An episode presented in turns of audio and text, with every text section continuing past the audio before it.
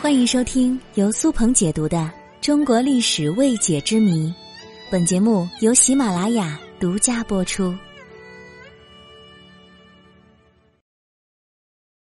你是战国时的哪国人呢？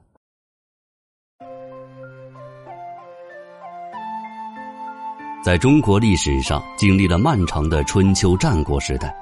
当时的各个小国家都在不断的兼并战争中被强国所灭，由此周王朝内部的诸侯国数目也是急剧下降。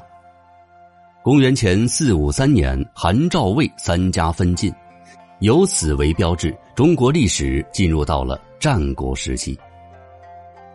在战国时期，秦、韩、齐、燕、魏、赵、楚被誉为战国七雄。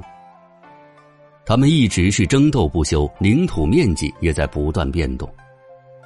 那么，我就在考虑这样一个问题：如果我们穿越回战国时期，会是属于哪个国家的百姓呢？首先来看看最为强大的秦国。在战国之初，秦国的疆域主要以甘肃省、陕西省为中心。战国中叶，秦国已经将八国、蜀国两国征服。因此，除了甘肃、陕西之外，现在四川地区的人民也可以称为战国时的秦国人。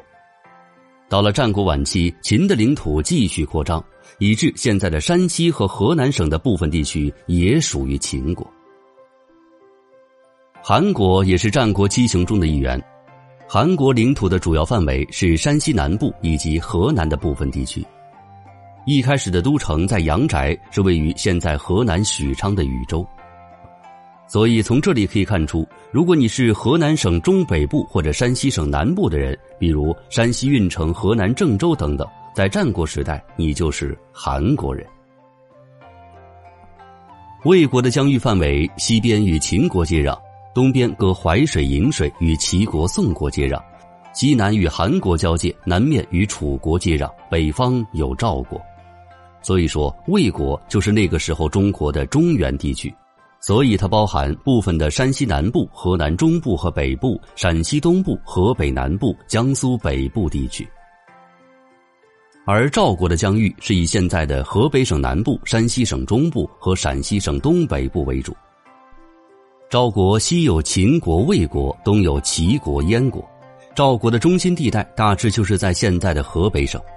假如你是现在的河北邯郸人，那么你就是赵国人。《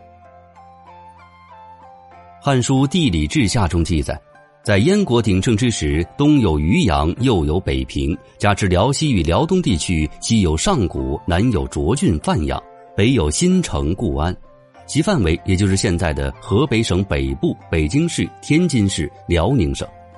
如果你是这些地方的人，并在战国时代出生，那么你就会成为当时的燕国人。楚国是战国七雄中领土最为辽阔的国家。根据史书记载，在楚宣王时期，楚国的疆域基本是在我国现在的中南部地区，比如湖北、湖南、安徽、江苏、浙江、江西这些地区的人，在当时大概率都是楚国人。最后，齐国的疆域最为简单，主要就是现如今的山东一带。如果你是山东人啊，那么你多半在战国时就是齐人了。由于战国时战争不断，领土变迁十分频繁，我们现在也只能是大致推测自己在当时属于哪国人。加之当时我国的版图比如今要小的很多，所以呢，有些偏远省份的人可能在战国时期是不属于其中的任何一个国家的。